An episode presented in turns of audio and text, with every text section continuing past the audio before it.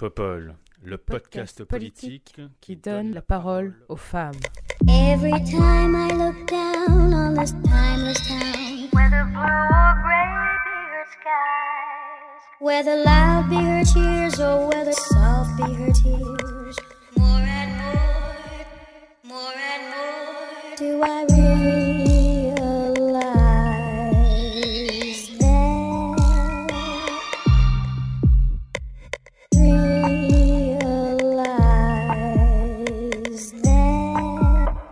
Bonjour, bonjour, bienvenue sur ce nouvel épisode de Popol. Et pour ce septième épisode de la troisième saison, j'ai le grand plaisir d'accueillir Sarah Durocher. Bonjour Sarah, Bonjour.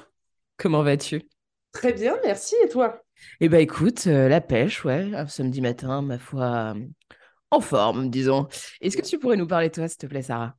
Oui, alors moi je suis Sarah Durocher, je suis présidente euh, de l'association du planning familial et euh, voilà, je suis une militante euh, féministe euh, d'éducation populaire puisque le planning est tout ça. Et voilà, j'ai la chance, voilà, pour les personnes qui connaissent pas un peu le planning, c'est une vieille association qui a 80 associations locales. Voilà, donc peut-être pas loin de chez vous. Et voilà, on va, traite l'ensemble des sujets concernant la santé sexuelle, l'avortement, la contraception et le droit des personnes LGBTQIA+. Une très très belle association. Je suis super contente que, que tu sois là et que tu représentes aussi euh, cette fabuleuse association sur Popol aujourd'hui. Nous avons aussi le plaisir d'accueillir Sophie Mallet. Bonjour Sophie. Bonjour, bonjour à toutes, bonjour Léa. Euh, ben, je suis ravie d'être avec vous aujourd'hui en tout cas. Ravie aussi. Merci beaucoup d'être là. Est-ce que tu pourrais nous parler de toi, s'il te plaît? Donc, euh, mon, pré- mon nom, mon prénom, vous le connaissez, Sophie Mallet. Je suis, été, enfin, je suis réalisatrice, j'ai été productrice pendant très très longtemps dans une radio internationale qui s'appelle Radio France Internationale, euh, où j'ai mené pas mal d'émissions différentes, notamment euh, dans, ben, dans un temps où on parlait pas beaucoup des femmes, où on parlait pas beaucoup de féminisme en tout cas, mais dans un temps particulier, dans les années 90, euh, et avec des femmes du monde entier. C'est vrai que c'était, ça a été très enrichissant. Et puis désormais, j'ai quitté cette radio. Je continue une activité de, réalisatrice, de, productrice, mais en revanche, je suis, je me suis formée, je suis euh, Je travaille euh, essentiellement, je suis formée en clinique transculturelle, en psychiatrie transculturelle. Euh, je reçois beaucoup et je travaille, je suis psychothérapeute et je travaille essentiellement en adoption internationale. Donc, j'accueille beaucoup d'enfants, de familles euh, qui ont à cœur de faire naître des familles euh, de manière différente. Voilà, sans que le lien biologique euh, soit euh, l'axe principal de, ce désir d'être en famille. Et ça, ça compte beaucoup pour moi. Et puis, j'ai d'autres activités, bien sûr. Je suis, je me suis engagée il y a très longtemps dans la vie politique de ma commune. Je suis conseillère municipale d'hiver gauche dans un petit microcosme un peu particulier qui s'appelle Enghien-les-Bains, qui est une, une, euh, une ville en région parisienne euh, où je suis élue euh, d'opposition, comme on dit, euh, depuis euh, 2008. Voilà, c'est à peu près. euh, Eh je génial. Bienvenue sur. Popol. Super, merci beaucoup Sophie. Et enfin, troisième invité, Lou Toussaint. Bonjour Lou. Bonjour Léa, bonjour à toutes. Merci beaucoup de m'accueillir. Avec grand plaisir, comment vas-tu? Euh, écoute, ça va bien, semaine animée, ça fait plaisir. Ok, bah vas-y, tu peux nous dire aussi ce que tu fais toi, s'il te plaît? Et pourquoi cette Ah, semaine était si animée quand même? ah, On va en euh, parler. on va en parler. Moi, c'est Lou Toussaint. euh, je suis euh, étudiante à Strasbourg euh, en droits humains. Euh, je suis aussi euh, élue étudiante et une militante politique à la France Insoumise euh, depuis 2016. Donc, je fais partie des jeunes de la France Insoumise depuis euh, quelque temps. J'ai eu la chance d'être candidate aux législatives pour la NUPES et la France Insoumise dans la septième circonscription du Bas-Rhin, donc en Alsace rurale. Ça a été une aventure incroyable pour moi. Euh, et je suis aussi, euh, sinon, une militante en faveur des droits des animaux et une militante LGBTI+, euh, et trans. Et, sur ma semaine. Bien, bien occupé toi aussi, hein, pardon. Excuse-moi, je mais ouais, bien occupé. Et sur la semaine, effectivement, bah, on va y revenir. Quoi. Mais on parle beaucoup au sein du mouvement de la France Insoumise, et en particulier forcément au sein des jeunes de la France Insoumise, et tout le monde n'est pas d'accord, et ça fait des allers-retours. Donc, bien occupé. Ouais, j'imagine. Surtout si toi, tu es là depuis 2016, ça doit être assez intéressant de voir comment les choses évoluent. Bien, bien, bien. Effectivement, on a un peu spoilé le thème, j'avoue, mais ça, on en parlera en deuxième partie d'émission. Aujourd'hui, on va aussi vous parler de la réforme des retraites. Mardi dernier, le 10 janvier, la Première ministre Elisabeth Borne a présenté les grandes lignes de la réforme des retraites devant les députés. Cette réforme prévoit, entre autres, de reporter l'âge légal de départ à la retraite à 64 ans. Et c'est ce projet de report, tant voulu par le président de la République, qui alimente à juste titre, la colère des syndicats et de certaines et certains responsables politiques. Même la CFDT, c'est dire, qui avait pourtant soutenu la réforme envisagée par Emmanuel Macron en 2019, s'oppose à ce report. Pour que ce texte soit adopté à l'Assemblée nationale sans que l'exécutif ait à recourir pour une énième fois au 49.3, la majorité présidentielle doit obtenir le soutien du groupe Les Républicains. Soutien qui semble être acquis, en tout cas sur le principe. Outre l'incertitude qui règne quant à l'adoption du texte parlementaire, cette réforme pourrait être massivement contestée dans la rue. Qu'en pensez-vous? Est-ce que cette réforme vous semble juste et nécessaire? Par ailleurs, est-ce que le timing politique est bien choisi? Enfin, est-ce que la contestation sociale pourrait faire reculer le gouvernement et le président de la République? Lou, est-ce que tu veux débuter sur ce thème, commencer pour ouvrir, le bal. Avec plaisir.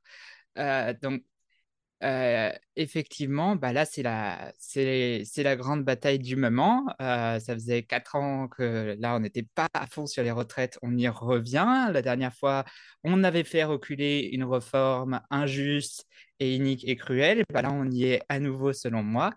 Euh, on est sur une réforme vraiment qui vise à allonger la durée du travail pour, bah, pour à peu près tout le monde. Et en justifiant ça sur la nécessité du financement. Bon, bah ça, quand on regarde, euh, quand on regarde par exemple, là, c'est le texte qui est beaucoup repris dans tous les débats, le rapport du corps, le comité d'orientation sur les retraites. Euh, euh, voilà, selon ce rapport, qui est le plus sérieux dans la matière, il y aurait un déséquilibre de quelques milliards d'euros sur le financement des retraites par an dans les années à venir, d'ici et aussi à 10, 15, 20 ans. Euh, donc, ce déséquilibre de quelques milliards d'euros, il existe, il existera sûrement. Maintenant, la question, c'est euh, qu'est-ce qu'on fait de ce déséquilibre? Est-ce que pour pallier à ce déséquilibre qui est de quelques milliards d'euros sur les quelques centaines de milliards d'euros que représentent toutes les retraites, on allonge euh, bah, la durée de travail de tout le monde comme veut le faire le gouvernement? Ou est-ce qu'on explore euh, d'autres possibilités qui pourraient être d'augmenter légèrement certaines cotisations, euh, en particulier bah, les cotisations par exemple sur les tranches supérieures, ça on pourrait le proposer, ou alors euh, d'augmenter les salaires, parce que si on augmente les salaires, ça augmente mécaniquement les cotisations avec. Et augmenter en particulier les salaires les plus bas, ça pourrait aussi marcher. donc là, clairement, le gouvernement a dit non à tout ça et fait le choix d'imposer vraiment à tout le monde d'aller en force sur la durée du travail. Et ça, on le sait, euh, bah, euh, ça frappe le plus euh, bah, déjà les plus pauvres, les plus précaires, et ça frappe le plus aussi les femmes. voilà, on a déjà un écart de retraite de 40% entre les femmes et les hommes. Il y a 20% des femmes qui vont aujourd'hui déjà jusqu'à 67 ans pour ne pas subir la décote. Euh, donc pour pas que leur retraite soit hachée, alors que c'est seulement 10% des hommes, donc c'est deux fois plus de femmes que d'hommes qui vont jusqu'à 67 ans de travail. Et là, avec, euh, avec ces réformes, ça va être de pire en pire et on, voilà, on va, le gouvernement veut augmenter ces inégalités. Donc là, il y a, y, y a, deux dates qui ont été décidées, une à l'appel des organisations de jeunesse le 21, là, euh, pour euh, aller euh, dans la rue et en particulier à Paris euh, faire une grande marche contre cette réforme. Et avant ça, les syndicats appellent à la grève et aux manifestations le 19. Donc c'est vraiment deux grandes dates qui peuvent lancer une mobilisation. La question c'est est-ce qu'elle arrivera à faire reculer le gouvernement? Bah, Je l'espère. Écoute, merci beaucoup. Tu nous as bien, bien, bien euh, dressé le décor. Donc, vraiment chouette. Merci aussi d'avoir fait euh, ce, petit, point sur l'impact, effectivement, euh, de la réforme, notamment sur les femmes. Et effectivement, peut-être pour expliquer davantage aux auditrices et aux, auditeurs, En gros, les femmes sont celles qui ont les carrières les plus hachées et celles qui occupent le plus souvent les temps partiels, etc. Et qui se retrouvent aussi avec des périodes non cotisées puisque non travaillées. Souvent en, se sacrifiant, hein, en sacrifiant leur carrière au, détriment, enfin au détriment de leur carrière, pardon. Et souvent c'est pour aider bah, les enfants, et les proches, enfin. Donc voilà, et tout ça, bien entendu, n'est pas rémunéré. Tout ce travail domestique, comme on l'appelle, et aidant n'est pas, rémunéré. Et moi, je me disais, bon, tu commences à parler de grève, etc. Mais en vrai, si toutes les femmes arrêtaient ce travail invisible, je pense que là, on, tient un truc quand même. on tient vraiment un truc, quoi. Parce que depuis la mise en place du salaire familial, on se fait quand même bien niquer la gueule. Donc, je pense que ça pourrait être intéressant, là, qu'on fasse une grève et que toutes les femmes se mettent à faire grève du, du travail invisible qu'elles font. Peut-être que ça permettrait de rééquilibrer un peu les choses. Sarah, toi, tu, J'imagine que tu as aussi regardé de près cette, cette, ces discussions et que tu, tu, tu as suivi les annonces qui ont été faites par le, par le gouvernement. Est-ce que tu partages ce que Lou nous disait par rapport notamment au financement, au fait qu'il y a effectivement des alternatives qui ne sont absolument pas explorées par, par le gouvernement? Est-ce que toi aussi tu penses que finalement le report de l'âge légal n'est pas la solution pour financer le système des retraites? Ah oui, oui, je suis tout à fait d'accord avec Lou et, Lou euh, a été meilleur en termes techniques pour bien expliquer parce que je trouve que l'enjeu qu'il y a sur la question des retraites, c'est pas juste d'augmenter au niveau de l'âge et je pense qu'il y a un énorme travail de pédagogie à faire auprès des personnes ça veut dire que euh, de voir les syndicats dans la rue, de voir les partis politiques dans la rue les associations, c'est une chose. Mais si on veut que ça fonctionne, il faut emmener les personnes avec nous. Et ça, je pense que euh, euh, la pédagogie, et Lou, la pédagogie que tu viens de nous faire, elle, est, elle est importante. Et je pense que vraiment, il y a, y, a, y a, ce travail à faire qui doit être hyper collectif. Ça veut dire que je sais que nous, le planning, bah, bien évidemment, que on va se mobiliser. je sais que aussi il y a on est en train de penser à un cortège féministe euh, pour euh, vraiment pouvoir être visible. Ouais, ce serait génial. Alors, pas organisé par le planning, hein, mais, mais en tout cas, on sait qu'on est en train d'y réfléchir et que le planning pourrait potentiellement y participer, bien entendu. Il y a le 8 mars qui va pas tarder à arriver et je crois que ce sera un des sujets importants. voilà, mais encore une fois, il faut emmener les personnes avec nous. Si vraiment on veut, veut une grève des femmes, moi je, serais contente de la faire euh, mais euh, ça a du poids euh, si on arrive à emmener toutes les personnes et pas que les personnes convaincues, mais aller chercher les autres personnes qui sont une grande majorité quand même. donc voilà, mais je pense qu'en effet, il y, aurait, il y aurait une belle action à faire par rapport à ça. Et encore une fois, faire de la pédagogie, expliquer aux personnes. Information égale pouvoir, disaient des associations, et je pense que c'est plus qu'important et nécessaire, encore une fois c'est clair. Léa, je voulais juste te dire pour info, on a reçu un communiqué, euh, alors je ne l'ai pas reçu, je suis allée le chercher, euh, de la Manif pour tous, euh, qui a fait un communiqué sur les retraites, qui s'est positionné. C'est pas pour en parler, c'est juste pour dire qu'il prône une politique de natalité. voilà, donc il y, y, a une intersection quand même de combat qui est plus que nécessaire. et même si euh, voilà, si on voit en tout cas que des mouvements comme ça se positionnent et, euh, déplorent une, une, comment, une politique nataliste, euh, voilà, ça montre bien qu'ils sont bien présents et sur tous les sujets. Voilà, j'en profite. Et en plus, ce qui est assez flippant, c'est que depuis, bah, depuis l'émergence de, de, ce mouvement, c'est que ça se structure vraiment, vraiment bien. quoi. C'est ça, moi, qui m'inquiète beaucoup, c'est de voir que si et elle décident de se positionner, tu vois, sur des sujets comme ça, c'est que la structuration est vraiment en marche et que c'est quand même assez flippant. Et ça n'augure pas forcément de très bonnes choses. Est-ce que Sarah, tu penses que cette manif, moi c'est un peu mon rêve, mais enfin cette manif, pardon, cette mobilisation contre la réforme des retraites pourrait être un, une espèce de levier pour arriver à une meilleure structuration du mouvement féministe en France? Je peux que l'espérer. Euh, je pense que chaque mobilisation, euh, euh, voilà, comme ça, en fait, l'objectif, en fait, on n'a pas de temps. En fait, c'est ça qui nous manque. On a tellement de sujets que souvent, en fait, c'est par manque de temps, manque de débattre, de parler, vraiment qui. Voilà, alors merci pour ces moments-là, en fait, Léa, que tu nous proposes. En fait, il faudrait qu'on ait ça de manière très régulière parce que, parce que en fait, on serait tellement forte, en fait, on serait tellement puissante si on était hyper bien organisé. Euh, donc, euh, moi, je pense que c'est une bonne opportunité, les retraites, parce que Euh, voilà, on va parler de la pauvreté, de la précarité des femmes, parce que moi, j'en ai marre qu'on parle de précarité. Il faut parler de pauvreté. En fait, il y a des gens pauvres en France. C'est pas juste de la précarité. Et que malheureusement, ça touche principalement les femmes. Et il y, a, y, a, vraiment un intérêt à avoir une visibilité là-dessus. Et je pense que le mouvement féministe est totalement d'accord. Donc quand on est d'accord, euh, je pense que c'est important qu'on se mobilise et qu'on s'organise, tu as bien raison.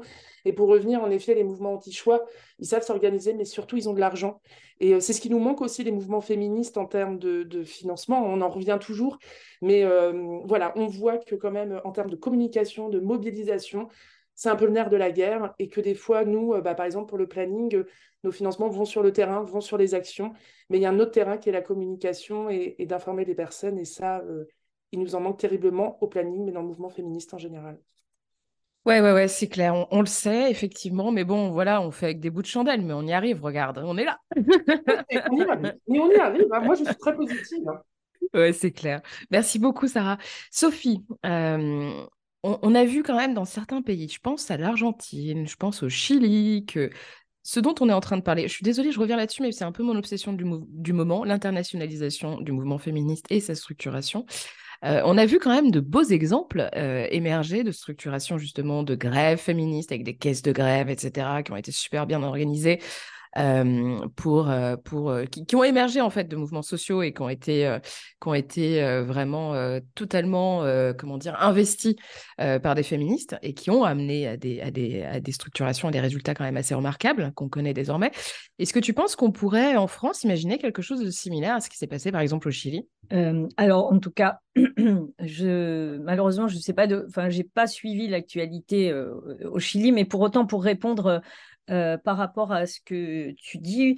Euh, et je, pense que ça rejoint, dans ma, réponse, elle va rejoindre un peu ce que disait Sarah.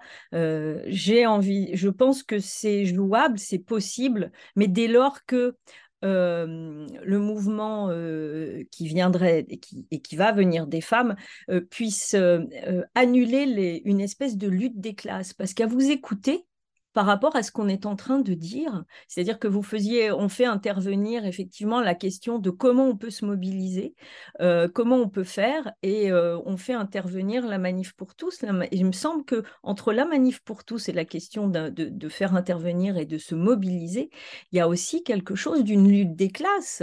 Euh, malheureusement, en France comme ailleurs, peut-être, nous ne sommes pas égales les unes avec les autres d'un point de vue social.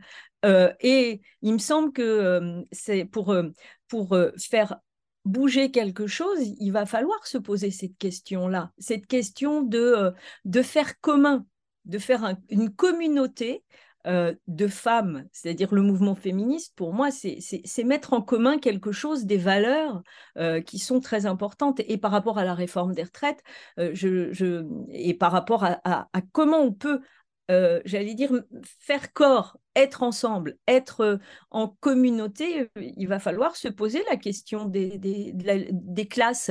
les, les, personnes, en tout cas les plus touchées par la, pauvreté, effectivement, et oui, c'est c'est un mot qu'il faut oser dire. actuellement, ce sont des mères, des femmes seules trentenaire avec, avec des enfants. Euh, il y a 45 ans, c'était effectivement euh, des retraités. Euh, c'est-à-dire que le mouvement, il a, la, pauvreté, elle a basculé. Et que je, je, je, pense que moi, je pense que les associations ont un grand rôle à jouer dans cette possibilité de faire corps et d'être de, de alors j'allais dire de se donner la main de, sororité, c'est un joli mot, c'est peut-être un grand mot, c'est peut-être un mot qui a parfois, euh, qui est, qui pas tout le sens qu'il pourrait avoir, mais euh, par, et donc par rapport à des mouvements euh, à l'étranger, ou en tout cas par rapport peut-être à des mouvements avec des cultures différentes, c'est-à-dire que culturellement, il y a tout autour du monde d'autres manières d'être ensemble en tant que femme. Alors parfois on peut le critiquer, on peut critiquer ces séparations euh, hommes-femmes, mais pour autant, dans certains endroits, il me semble que ça résonne autrement et que être sœur, être femme ensemble, et se battre ensemble, ça a du sens. Et effectivement, je, pense que comme les associations et peut-être aussi la possibilité pour certaines d'entre nous d'oser dire, d'oser dire que, enfin, comment je pourrais dire? Je pourrais dire, je pense que le, privilège d'être dans une femme dans une classe sociale parfois peut nous faire perdre d'idées ou perdre conscience que c'est un privilège parfois et que souvent j'utilise l'idée de, dire marcher euh, arculon, c'est-à-dire regarder derrière nous, regarder d'où on vient ou de regarder celles et ceux qu'on a euh, laissés euh, ou en tout cas qui, qui, qui rament, là où nous on rame pas, euh, eh bien, euh, je pense que c'est plutôt c'est important, c'est-à-dire de, de, remettre du commun et de pas être. Alors, c'est peut-être de l'égoïsme ou c'est peut-être de la peur de l'autre. Ou c'est et je pense que euh, les questions qui sont en, ce moment agitées autour de la de cette réforme. elles sont très anxiogènes finalement pour, pour certains, certaines. Alors, du coup, quand on est angoissé, quand on a peur de son avenir, eh bien, euh, c'est assez souvent qu'on n'ose plus bouger parce qu'on est pétrifié, parce qu'on est tétanisé, parce qu'on est terrorisé et parce qu'on a peur pour soi. Et quand on a peur pour soi, c'est parfois un peu complexe euh, d'oser se poser la question d'aider les autres. Et, euh, et c'est un peu ça la lutte des classes. Hein. C'est, euh, euh, et cette idée de, de, penser la pauvreté, ou en tout cas de penser euh, qu'il faut absolument la fermer et accepter ce système de retraite, parce que mon Dieu, mon Dieu, qu'est-ce qui va se passer? Et agiter une espèce de chiffon rouge qui dit taisez-vous, parce que sinon, eh ben, vous êtes en train de creuser votre tombe. Hein. C'est un peu violent, mais c'est un peu ça. Donc arrêtez, fermez-la et laissez-nous faire. Non, parce qu'en plus, ce, régime des retraites, en ce moment, il est excédentaire. Et, C'est euh, clair. Et par rapport à, euh, euh, j'écoutais récemment, en, tout cas, il est excédentaire ce régime et que le rapport du corps, c'est aussi des modélisations et des projections qui ne se vérifient pas toujours. Absolument. Merci Sophie, effectivement, de, de, souligner la nécessité d'embarquer tout le monde dans cette, dans cette mobilisation. Euh, Lou, je, te redonne la parole. Tu voulais réagir? Oui, je suis euh, complètement d'accord avec euh, Sophie et avec Sarah sur le fait qu'il faut qu'on fasse commun et qu'on y aille ensemble. Là-dessus, vraiment, c'est très important que ce soit toutes les organisations féministes ou anticapitalistes il faut qu'on y aille ensemble. Et là-dessus, j'en profite pour dénoncer quelque chose que l'on renvoie justement aux féministes, notamment aux féministes qui osent parler euh, sur le terrain politique justement de problèmes de VSS, et ça on va y revenir après quoi, mais le truc de euh, ah ouais, mais euh, vous parlez que de ça, du coup, on va pas parler du fond, on va pas parler de lutte des classes. Et bien, bah, c'est pas vrai. Et les mouvements féministes, on est complètement mobilisés là aussi dans la lutte sur les retraites. D'ailleurs, la relève féministe, euh, qui était euh, la tribune où justement on dénonçait, le moment qui est né de la tribune où on dénonçait le traitement des VSS en politique. On sera bien là, là, dans les marches, on sera bien là le 21. Euh, il faut vraiment faire le lien entre tout ça, y compris le féminisme, mais aussi pour les personnes bah, LGBTI, qui sont aussi les plus frappées par la pauvreté dans le pays. Euh, en particulier, euh, voilà, on le dit toujours, mais les personnes trans, les personnes trans de couleur, euh, les personnes transféminines. Donc, il faut vraiment faire le lien entre tout ça, parce que pour le coup, on peut vraiment dire que le patriarcat et l'hétérocapitalisme, bah, c'est le même combat, quoi. On y va ensemble. donc, il faut réfléchir de nouvelles manières de faire. et là-dessus, je pense qu'on peut aussi s'inspirer de mouvements populaires qu'il y a eu, comme les Gilets jaunes, pour retrouver euh, un peu cette idée de lutte des classes et en même temps de on y va ensemble, on est un grand euh, mouvement populaire et il faut, faut aller vers ce type de mouvement, ce type aussi peut-être de décentralisation pour faire naître des choses et les faire jaillir un peu partout, euh, mais y aller ensemble. Et la grande question qu'il y a derrière tous ces combats, en fait, ces différents combats, hein, c'est vraiment la reconnaissance du travail, que ce soit euh, la reconnaissance du travail domestique, par exemple, du côté du féminisme, ou la reconnaissance, là, pour le coup, du travail salarié euh, sur la question de la lutte euh, sur les retraites. Et là-dessus, on a... au début, le macronisme, c'était Ah, mais on ne sait pas si on est de gauche, on ne sait pas si on est de droite. Mais bah, si on regarde depuis des siècles, il y a une seule manière de savoir est-ce que euh, est-ce qu'un mouvement, est-ce qu'un parti, est-ce que quelqu'un est de gauche ou de droite, c'est quelle est sa position sur le travail et le temps de travail euh, dans la vie? Donc, est-ce qu'on est pour réduire le temps de travail bah, dans la semaine, dans l'année, dans la vie? Est-ce qu'on est pour reconnaître les formes de travail non salariées? Et bah, là, clairement, on veut nous faire travailler plus longtemps. Ça va frapper celle, euh, ça va frapper encore plus celle dont le travail n'est pas reconnu. Et ben, on y va et on se bat. Absolument, c'est ce qu'il faut. D'ailleurs, euh, on sera, je pense, toutes euh, là pour la mobilisation, ça c'est certain. Sarah, je te laisse la parole peut-être pour conclure sur, euh, sur ce thème, s'il te plaît. Non, non, ben, je, j'étais super d'accord avec ce que disait Sophie et, et je trouve qu'un jour, enfin, Léa, je te propose un jour un, un, sujet qui pourrait être hyper intéressant, c'est que, en fait, tout ça, ça, ça re-questionne aussi euh, qui aujourd'hui est représenté dans le monde féministe, qui a la parole, qui a la visibilité. Ah ouais, bien sûr. et euh, euh, en fait, voilà, et, est-ce que c'est pas des personnes, enfin moi par exemple, je suis une personne privilégiée, hein, voilà, le fait d'être blanche, le fait aussi d'avoir un travail, le fait d'avoir un, bah, d'être enfin d'avoir un toit, par exemple. Et, et, je trouve qu'il faut aussi que nous, les organisations féministes, les organisations euh, politique, euh, on s'interroge et on s'inquiète pourquoi les gens ne viennent pas vers nous. Pourquoi est-ce que le mouvement des Gilets jaunes, par exemple, est arrivé euh, Alors, il a été hyper critiqué, mais c'est parce que aussi ça nous a renvoyé dans la figure que bah, ce qu'on proposait n'était pas forcément attrayant pour toutes les populations et toutes les personnes.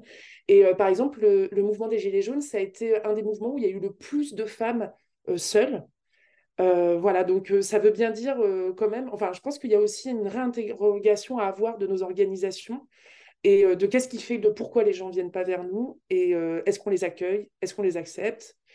Et, un peu de casser l'entre-soi, quoi. Voilà, enfin, moi, je trouve que c'est quelque chose que je remarque et. Totalement. J'ai pas les clés, hein, mais je trouve qu'on pourrait aussi essayer de réfléchir collectivement et même dans le vocabulaire qu'on emploie, en fait, moi, je me surprends des fois à, à quand je vais dans certains médias à me dire, ben, en fait, bah, Mediapart, c'est chouette, Libé, c'est chouette, Le Monde, c'est chouette, mais punaise, est-ce qu'on ne pourrait pas aller dans d'autres médias, parler autrement aussi?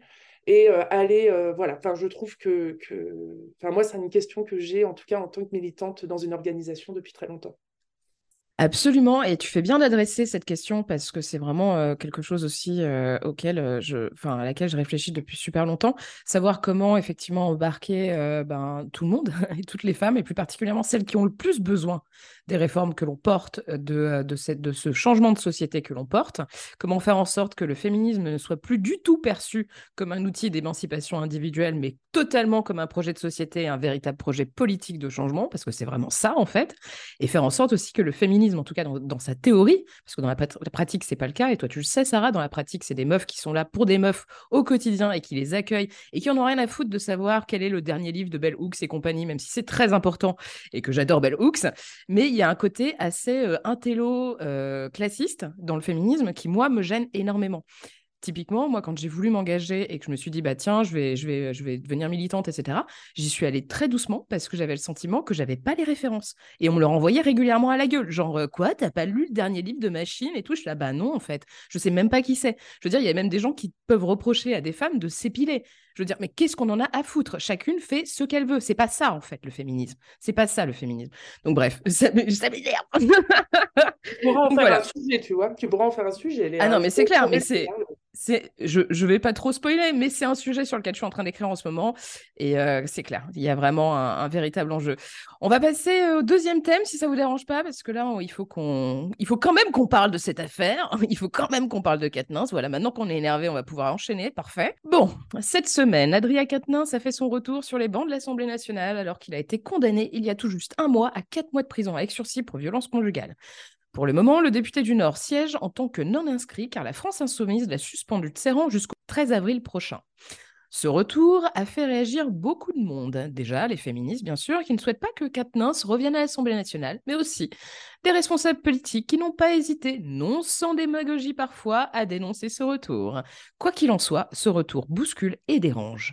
Qu'en pensez-vous? Est-ce que vous aussi, ce retour vous dérange? Est-ce que vous pensez aussi que les réactions politiques au sein de LFI, et je pense plus particulièrement à Mélenchon, et dans les rangs de la majorité, sont à la hauteur Et surtout, qu'est-ce que vous pensez un peu de toutes ces réactions? Sophie, veux-tu commencer? Euh, alors, je veux bien commencer. Euh, oui, pourquoi pas? Euh, comment je vais répondre à toutes tes questions? En tout cas, alors moi, j'avais suivi de très loin le retour d'Adrien Quatennens à l'Assemblée pour plein de raisons, je pense, parce que j'avoue, alors que moi j'ai été très déstabilisée ou en tout cas par comment tout ce déballage de, l'intimité et tout ce déballage autour de alors euh, de toute cette histoire-là. Je me suis questionnée pourquoi. Alors, je ne sais pas si je réponds à ta question. Je me suis questionnée, et même par rapport à la réponse de Mélenchon. Euh, je pense que euh, je me suis interrogée sur. je pense que c'est aussi une notion de génération. Tout à l'heure, je, je, suis beaucoup plus âgée que vous. et je pense que c'est quelque chose qui traverse quand même, et que je voulais aussi poser là, nos réflexions et nos analyses de femmes, en fait. Euh, moi, je viens, je, viens d'un monde, euh, j'avais 20 ans dans les années 80, ce qui n'est pas du tout euh, la même chose que d'avoir 20 ans dans les années 2000 ou dans les années 2010. Et je pense que ce, cette réflexion, en tout cas, ce, qui m'a traversé ou cette réflexion que je n'ai pas voulu prendre et j'ai pas voulu prendre part à, aux infos que je, voyais euh, font que inconsciemment, je pense que je me suis éloignée de cette histoire-là parce que c'est très ambivalent pour moi. Ce que je peux dire, c'est que euh, bien sûr que c'est extrêmement, euh, c'est extrêmement choquant je trouve, euh, la manière dont, euh, dont les choses se sont passées et comment on est rentré dans cette cuisine, quoi, j'allais dire, la cuisine de, ce couple quelque part. Euh, ça, c'est la première chose. Alors moi, je suis, thérapeute, donc c'est vrai que je, peux recevoir des, gens qui vivent ce genre de situation et que c'est sûrement ma manière de penser les choses et ma manière d'aborder qui font que je me suis mise un peu en retrait de ça. Euh, donc tout ça pour dire que j'ai beaucoup de mal à répondre à cette question. Euh, ce que j'en ai compris, c'est que effectivement, dans le jugement, il n'a pas été, euh, il n'est pas, enfin, il n'a pas été privé de ses, il n'y a pas eu d'inéligibilité invoquée. que je suis partagée entre la question est-ce qu'il doit revenir oui, il est élu. Est-ce qu'il doit euh, ne pas revenir euh, compte tenu de ce qu'il a fait de ce qui est quand même aussi euh, de l'ordre de l'ordre de l'intime entre guillemets voilà je enfin beaucoup de mal à répondre je me permets hein, oui et non parce que enfin là on n'est même plus dans l'ordre de l'intime on est quand même je veux dire au-delà de ça euh, et c'est important quand même que cette histoire euh, soit plus, ne relève plus de l'ordre de l'intime, parce que c'est quand même un mécanisme qui est dénoncé. C'est le fait qu'il y a aussi des hommes qui sont aujourd'hui à des postes à responsabilité, qui, qui par ailleurs sont euh, élus sur des programmes qui font la promotion des droits des femmes, etc. ça dépasse cette histoire de cuisine dont tu parles, en fait. Et il est important que ça la dépasse, à mon, à mon sens en tout cas. Et je, je suis, enfin, au-delà de ça, je, je pense que c'est c'est plus qu'une question euh, de, de, de, de, couple, là. On, on, on, est, on, sort du débat. Je veux dire, est-ce que pour toi, le, le, le la légitimité, ne serait-ce que politique, d'Adrien Quatennens aujourd'hui, n'est pas mise à mal par le fait qu'il est condamné. Je veux dire, le mec est condamné, il siège sur les bancs de l'Assemblée nationale. Déjà, rien que ça, c'est aberrant. Rien que ça, c'est aberrant. Le mec est condamné pour violence conjugale pendant quatre mois sur six, c'est rare, c'est rarissime. C'est rarissime que des peines telles que celle-ci soient prononcées. C'est quelqu'un qui, qui, est là, euh, tu, tu, regardes ses interviews, il est là, oui, non, mais moi je défends, euh, je défends euh, les femmes, etc., etc. Mais tu trouves pas que c'est un peu du foutage de gueule et qu'il a plus rien à foutre ici? Alors oui, enfin c'est du foutage de gueule, je sais pas, c'est une c'est euh, c'est une réaction euh, effectivement très euh, comment dire très machiste et très mais en même temps effectivement enfin très petit très je sais pas immature moi je dirais aussi et toute la com autour est immature aussi. Franchement, par rapport à, c'est pour ça que je disais que cette com, elle est, euh, elle est grave, elle est dangereuse, elle est, euh, elle est immature parce que euh, elle laisse quand même la parole à quelqu'un qui dit bah oui d'accord c'est en ça où je voulais dire oui d'accord je vois ce que tu veux dire. Quand il avait fait son interview sur BFM oui, tu parlais de cette séquence là notamment. Oui ça c'est abominable. Le premier truc qu'on a qu'on a qu'on a reproché à son, son, épouse, c'est d'avoir dénoncé dans les médias des choses privées, en quelque sorte. Exactement. Alors que lui, il l'a fait puissance 20. C'est ça dont tu voulais parler tout à l'heure? Exactement. et avec cette question-là, je me suis peut-être mal exprimée, et avec cette question-là aussi, quand je dis c'est immature, voilà, moi j'ai l'impression d'avoir vu un, c'est un, c'est un petit garçon euh, à qui on dit oh là là c'est pas bien ce que tu as fait mais il dit bah oui mais bon euh, euh, vous comprenez c'est pas c'est pas de ma faute à moi c'est un peu c'est en ça où je, trouve que c'est pas pas normal effectivement. Après ça pose la question des, des élus et ça pose la question d'être enfin d'être élu et d'être irréprochable. Et que c'est un puissant fond euh, élu et irréprochable, euh, on est euh, les unes les autres parfois. Enfin, ton micro, on, peut, on est élu. je sais pas, j'ai envie de dire que j'ai pas le sentiment, en tout cas, j'ai pas le sentiment de croiser que des gens irréprochables. Non, ça c'est sûr. et, peut-être que moi non plus, je ne, je, je ne suis pas irréprochable. Mais et, et, effectivement, je ne sais pas pourquoi j'avais envie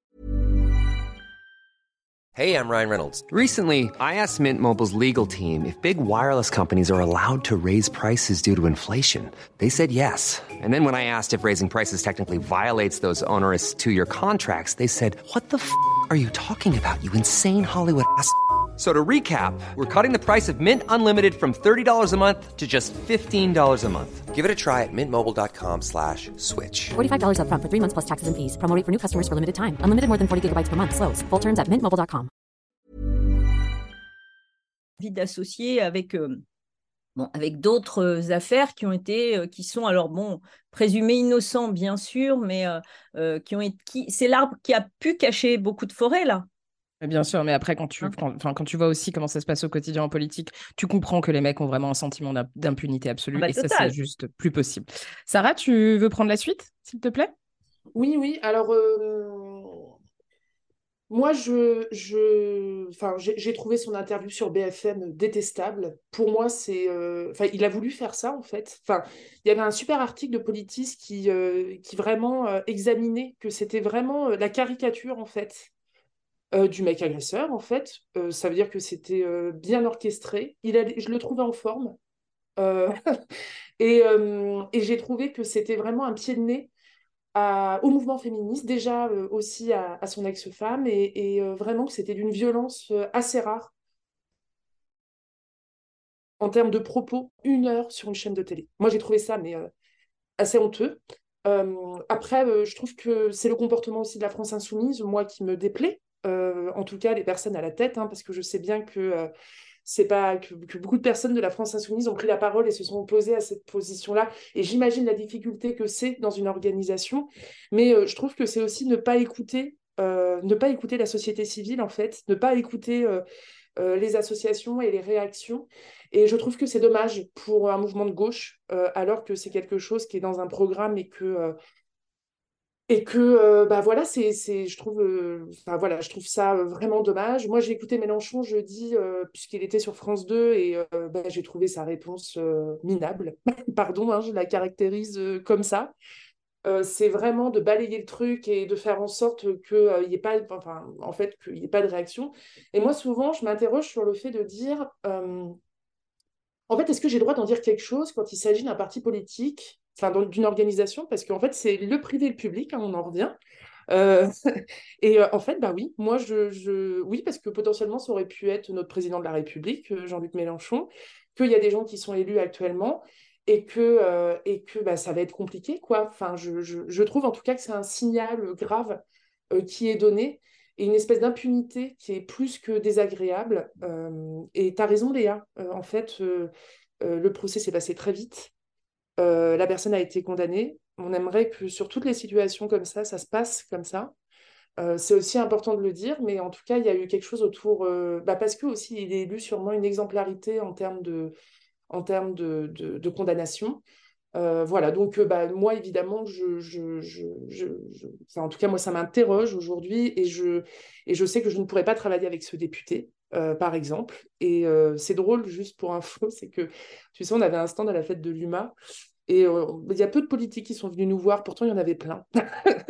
et pourtant, tu sais que j'ai tourné dans la fête de l'UMA. Euh, et en fait, euh, bah, le seul que j'ai rencontré, c'est Katniss, et je lui ai donné ma carte, et le lendemain, ça sortait. Donc je me dis que j'ai vraiment pas de bol, et que je ne sais pas à qui je vais pouvoir donner ma carte maintenant.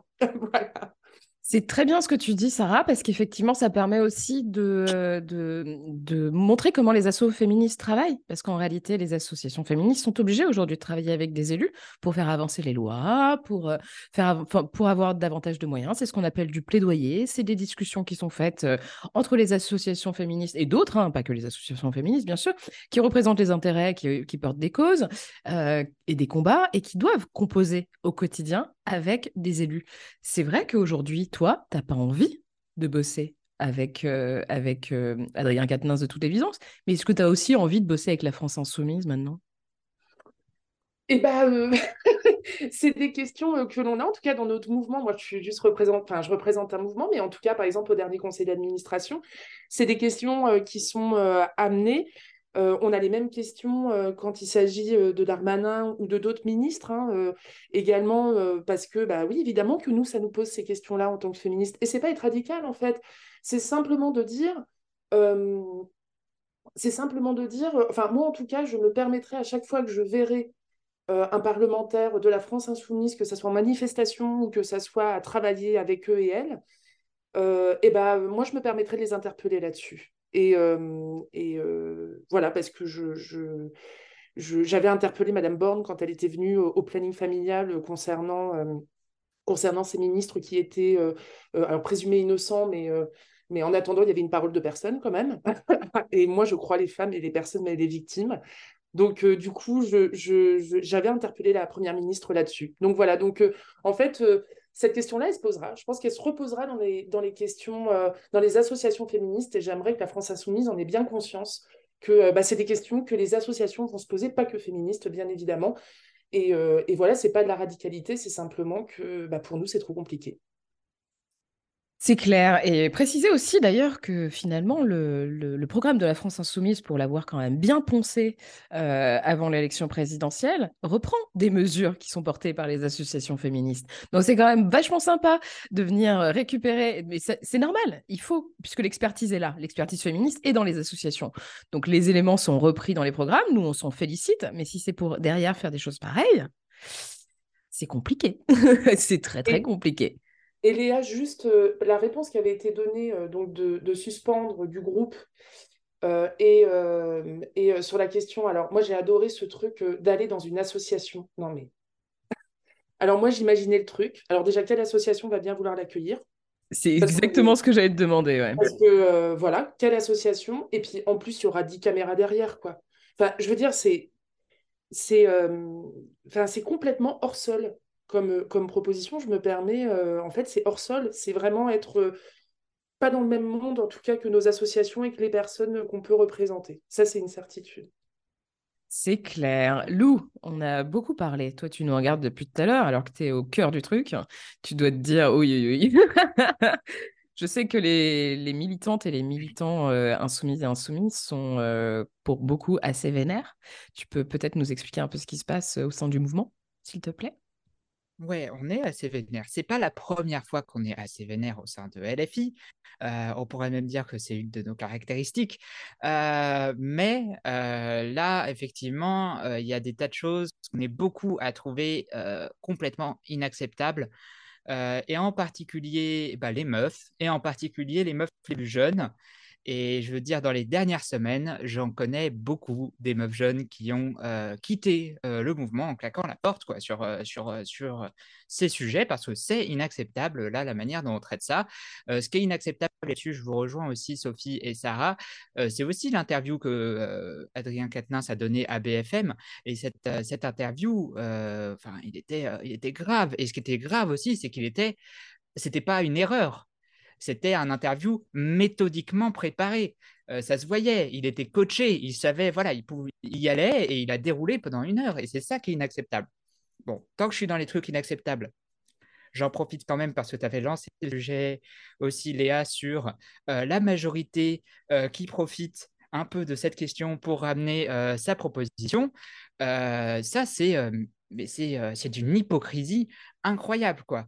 lorsque on a comme ministre Darmanin qui est accusé de viol, lorsque on a Damien Abad qui siège encore au sein du groupe Renaissance, alors que lui, il est accusé par de multiples femmes de viol, lorsque on est un mouvement qui a investi Jérôme Perra, dont, dont la, la, compagne a, été, a, subi des violences qui, qui l'ont amené à une d'interruption par d'ITT. Lorsqu'on est un mouvement qui fait tout ça, venir ramener sa fraise, ensuite euh, dès que, sur les autres et, vouloir se montrer mieux, etc., bah, c'est n'importe quoi et c'est d'une hypocrisie réelle. Mais c'est pour ça aussi qu'à la France insoumise, on doit être au niveau sur ces questions, qu'on puisse pas nous accuser de cette hypocrisie. bon, bah moi j'y suis à LFI et je compte bien y rester pour le coup. C'est pas la première fois qu'il y a des trucs euh, avec lesquels je suis pas d'accord dans le mouvement, quoi, mais on discute et on essaie de le faire avancer. Euh, pourquoi je pense que c'est bien LFI Déjà parce que on essaye d'aller vers les classes populaires, pour rebondir sur ce que vous aviez dit justement, et d'aller aussi dans les médias où sont les classes populaires. Euh, on, fait des porte-à-porte, on essaye des nouvelles méthodes citoyennes, etc., pour engager tout le monde, et ça c'est super important. Mais pourquoi c'est super bien LFI Aussi pour le programme. et là justement, notre programme, on l'a fait en lien avec les assos, avec les livrets qui l'ont fait dans tous les domaines, et en lien avec les assos féministes sur le féminisme. Donc, on a un super programme et il faut qu'on se mette à la hauteur de l'exigence euh, de ce programme pour nous vraiment. Et ce n'est pas euh, seulement une question de génération. Euh, parce que Sophie, tu disais ça, c'est vrai que les jeunes sont quand même particulièrement là sensibles sur les VSS parce que les jeunes, je pense qu'on a compris que le privé c'est politique. Il y a vraiment un truc là chez Meublon où c'est bon, on, y est, ça on l'a compris et on se bat là-dessus. Mais il y a aussi beaucoup de militantes en particulier, et même des militants euh, plus âgés, qui euh, sont aussi avec nous dans les combats. Et ce n'est pas seulement une question de génération, c'est une question euh, d'être au niveau de notre programme. Quoi. donc bon, là, la question, elle est centrale. C'est la première fois qu'un député en exercice est condamné pour des faits de violence conjugale. donc ouais, c'est inédit et il faut vraiment qu'on se, bah, il faut qu'on se mette au niveau quoi dans le dans le dans le mouvement. Maintenant, dans le couple, Adrien euh, et sa compagne, bah, euh, je veux pas savoir ce qui s'est passé dans ce couple. En fait, je veux pas savoir le fond. Moi, ce qui m'importe, c'est que l'un des deux, il est représentant de mon mouvement, euh, il en était à la direction et il est député. Et bah ouais, sur lui, il pèse justement, effectivement, un devoir d'exemplarité. Euh, alors, c'est pas être irréprochable sur les sujets, l'exemplarité. C'est pas être euh, mieux que tout le monde, etc l'exemplarité, pour moi, c'est effectivement sur certains sujets, ceux qui sont au cœur des programmes, quoi. Euh, là, pour le coup, ouais, avoir un minimum du genre, bah t'as pas frappé ta femme. Euh, je, veux dire, on va pas, on, demande pas des choses euh, exceptionnelles, quoi.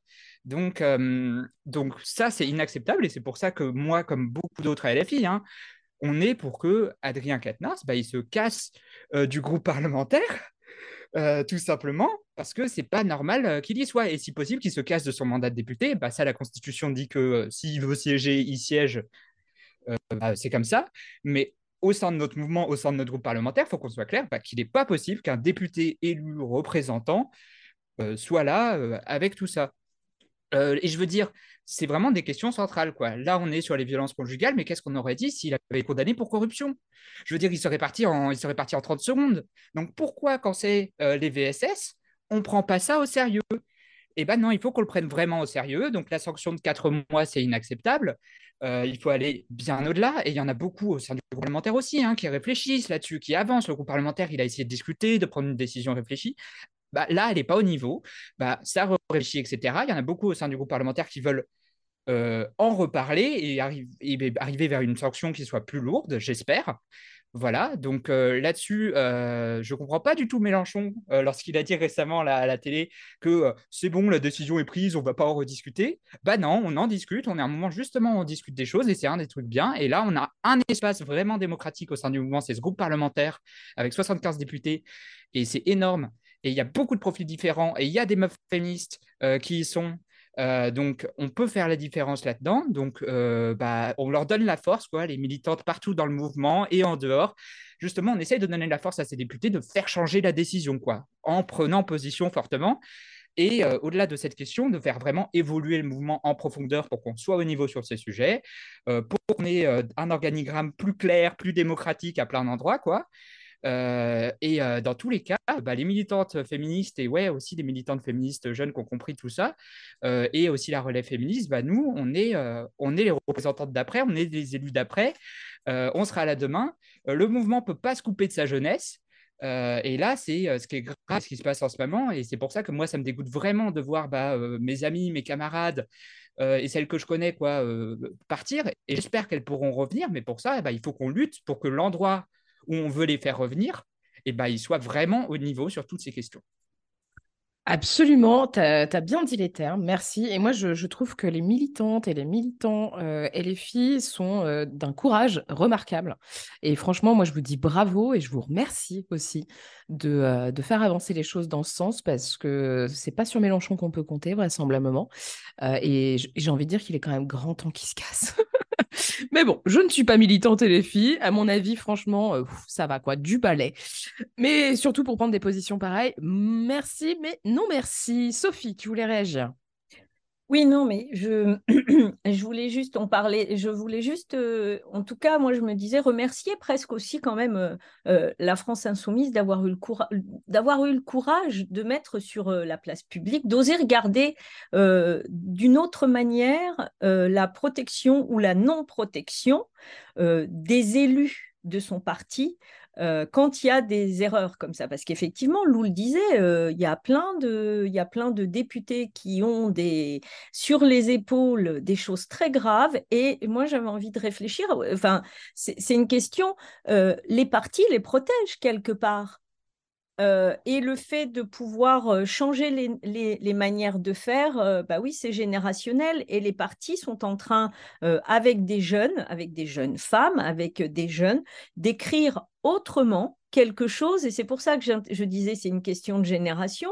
Je suis engagée depuis longtemps, je vois bien comment les choses évoluent et comment les choses, comment les paroles euh, se prennent autrement, comment la parole s'ouvre différemment, et ça c'est vachement important. Et, euh, et, bien, et même si euh, on avance tous ensemble, moi je, je pense que les générations qui arrivent, je leur fais une confiance absolue et presque, j'ai envie de dire, je dis, je aux jeunes qui s'engagent, emmenez-moi emmenez-moi, faites-moi sortir euh, de là d'où je viens. Parce que bien malgré moi, je viens d'un lieu. Et, ce matin, je pensais à ça par rapport aux violences et tout ça. Et je vous renvoie à une chanson parce que euh, j'aime beaucoup la chanson française. Euh, j'écoutais Fais-moi mal Johnny, écrite par Boris Vian.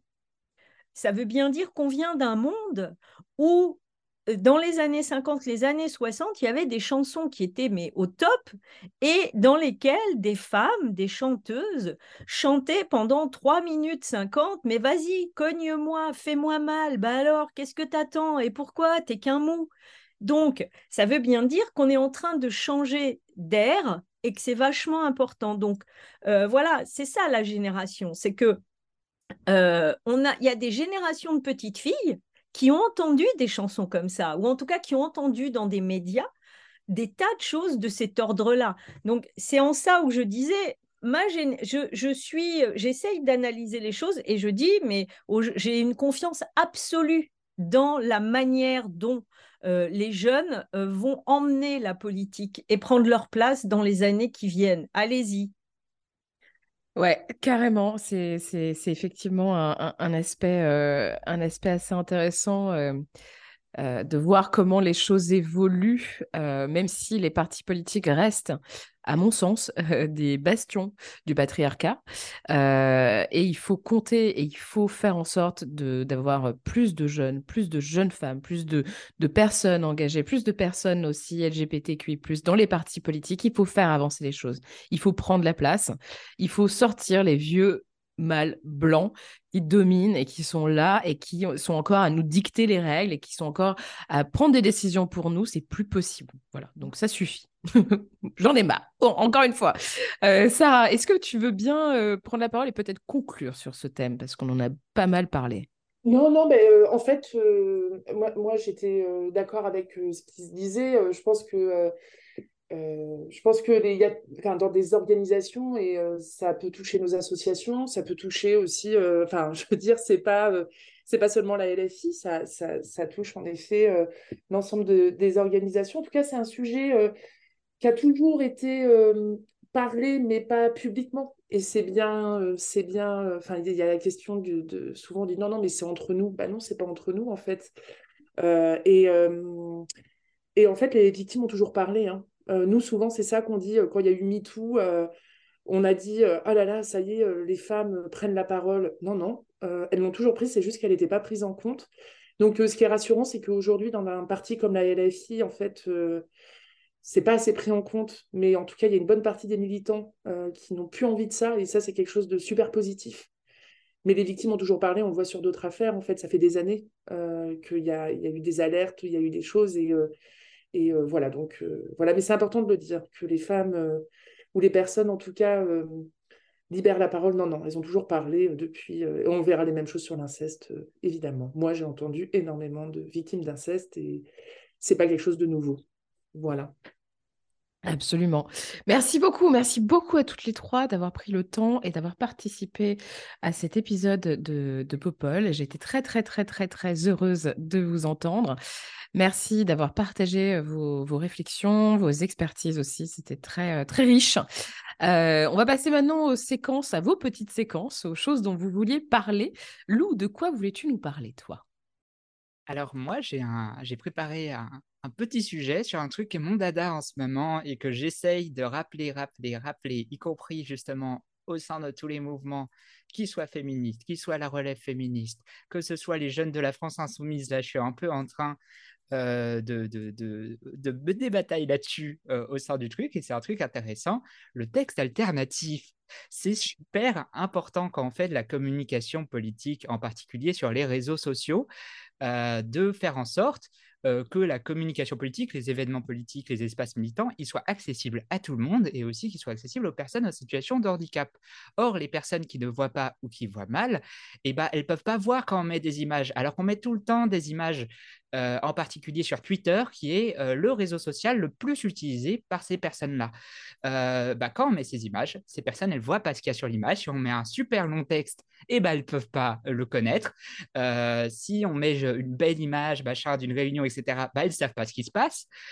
donc, pour ça, il y a un outil formidable qui a été déployé quand même, qui est le texte alternatif. Et c'est super facile. Il y a, quand on met en upload d'image, il y a un petit bouton plus Alt en majuscule, il faut cliquer dessus et il faut rentrer dedans. Il y a un champ de 1000 caractères qui s'ouvre, il faut rentrer dedans ce qu'il y a dans l'image. J'insiste, pas ce qu'il y a dans le tweet au-dessus parce que j'en vois plein faire l'erreur en plus, ce qu'il y a dans l'image. C'est le, après, la personne qui utilise un lecteur d'écran, justement, pour, interagir avec les réseaux sociaux, eh ben, ça va lui lire le tweet qu'il y a au-dessus. Et ensuite, quand ça arrive à l'image, ça va lui dire qu'il y a une image et le texte alternatif, c'est ça. Et ça va lire le texte que vous avez mis dans ce champ.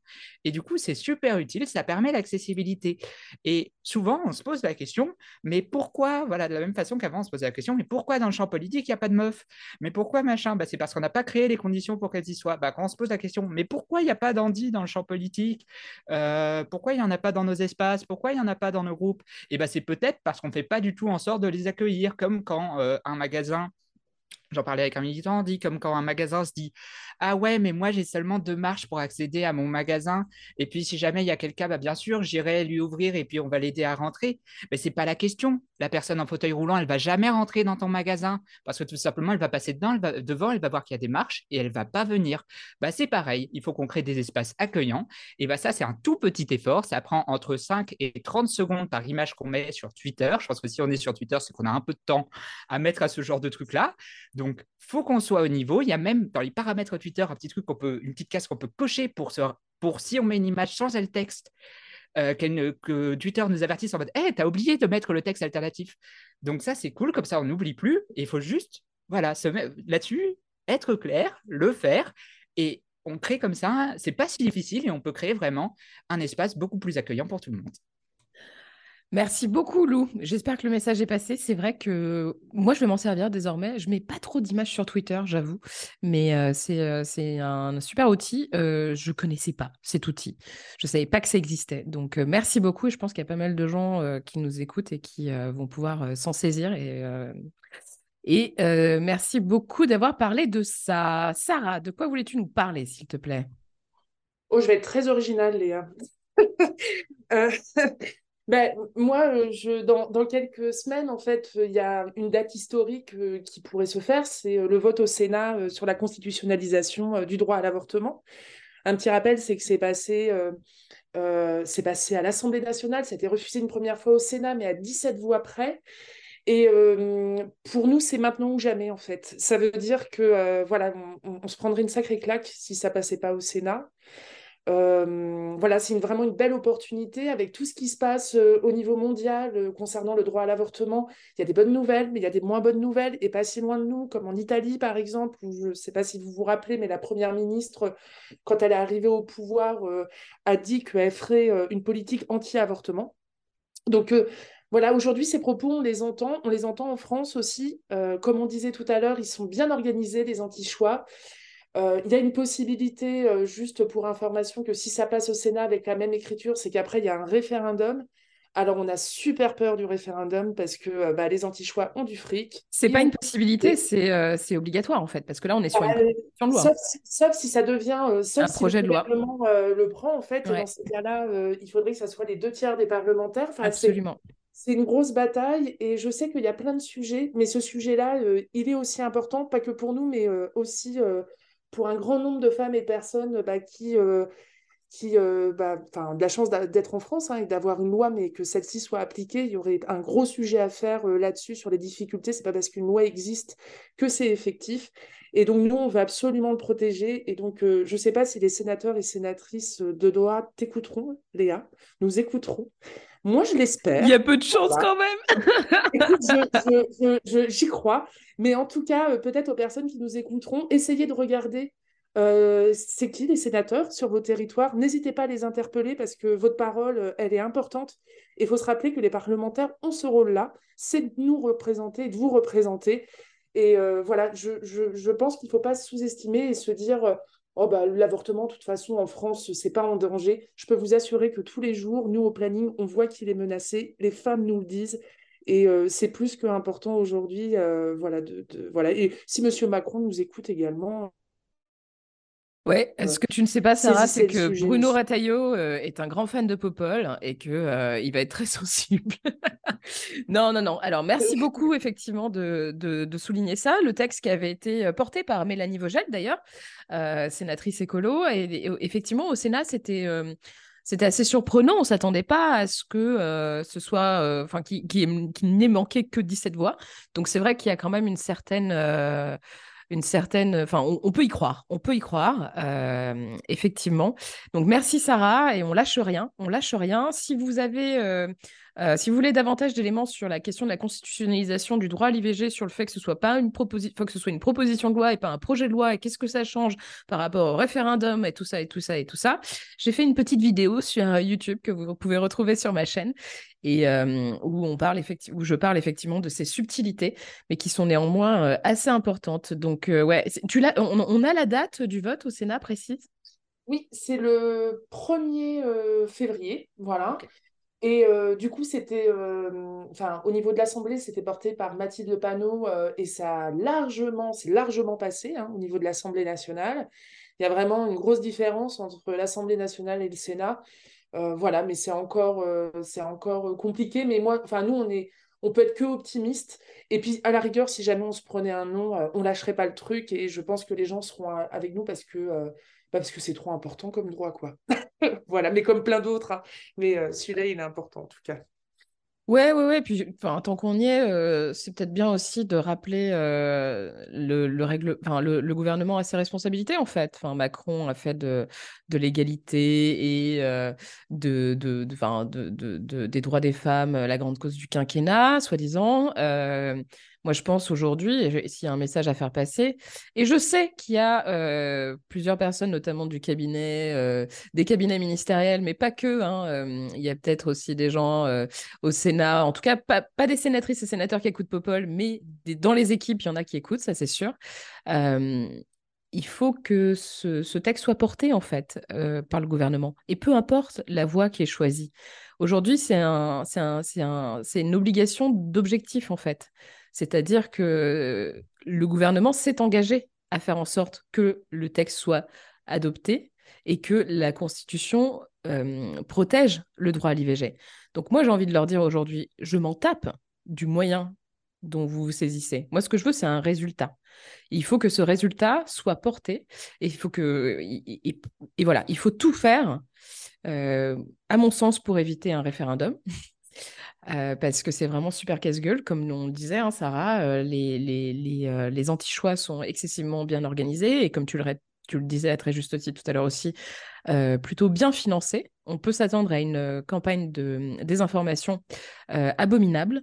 Donc voilà, il faut, que, il faut que le gouvernement fasse, fasse face à ses responsabilités et euh, se saisissent de, de, cette, de cette réforme afin que la constitutionnalisation ait bien lieu. Juste une petite chose, juste, euh, c'est important parce que 86% de la, oh, bonjour le chat. 86% de la population est d'accord euh, de rentrer l'avortement dans la Constitution. Et en fait, on a vu que dans les pays comme aux États-Unis, par exemple, où la majorité de la population est d'accord, en fait, eh ben, il y a une minorité qui arrive à faire bouger des droits qui sont essentiels. et ça, c'est des choses qui se passent dans le monde. Donc, ne pas sous-estimer cette petite minorité où on dit, bah non, ils ne sont pas beaucoup. Si, si, ils ont du pouvoir, ils ont de l'argent, ils ont des personnes placées. Et aux États-Unis, c'est ce qui s'est passé. Ils ont réussi à renverser le truc. Voilà, alors qu'ils n'étaient pas beaucoup, quoi. Et que ça pose aussi la question démocratique, c'est quand il y a 86% des gens qui sont d'accord, et eh ben, il y a des personnes qui arrivent à retourner ça. Et donc, bah, ça, c'est une autre question, mais je trouve qu'elles sont en lien quand même parce que c'est tous nos droits qui peuvent être mis en question de cette manière-là. Mais c'est exactement ce dont on parlait tout à l'heure, en fait. C'est-à-dire, euh, qui décide pour nous? Qui décide pour nous? Et ce ne sont pas forcément des personnes qui euh, représentent nos intérêts. Et c'est bien ça, la, comme tu le dis, hein, la minorité, euh, c'est celle qui dirige, c'est celle qui est au pouvoir. C'est ce qui s'est passé avec, euh, avec, euh, avec la, la, Cour suprême américaine, mais c'est très bien ce qui pourrait se passer demain euh, si l'Assemblée nationale devenait, par exemple, majoritairement RN. Et on n'est pas à l'abri. On n'est pas à l'abri. Donc, ouais, il faut qu'on soit d'une grande vigilance et puis il faut qu'on s'investisse aussi. Il faut prendre le pouvoir. C'est la seule solution. C'est la seule solution. Merci beaucoup, Sarah. Euh, Sophie, de quoi voulais-tu nous parler, toi, pour conclure cette émission? Alors moi, je voulais vous, enfin, je voulais vous parler de, de, de, d'un sujet qui me tient euh, à cœur, euh, puisque moi, je travaille beaucoup en clinique transculturelle, c'est-à-dire euh, je travaille beaucoup avec des personnes en situation migratoire, des personnes qui sont arrivées ici il y a, hier comme il y a quelques années, et notamment, je voulais vous parler de, des mamans et parce que je suis en train avec, euh, avec euh, bah, l'équipe transculturelle avec laquelle je, travaille beaucoup, euh, qui est l'association d'ethno-psychanalyse française, la IEP, avec le professeur Marie-Rose Moreau. On est en train de monter un colloque. Alors j'en parle, il aura lieu la, en octobre prochain à Paris. On n'a pas encore le lieu, mais en tout cas, ce colloque qui réunira des professionnels, il va, il va nous parler de comment on peut accueillir son bébé. Alors on parlait d'avortement, mais aussi il y a des désirs d'enfant. Et puis le désir d'enfant et la manière d'accueillir les enfants, elle elle est tout autour du monde très très multiple, très variée euh, et euh, parfois euh, différente.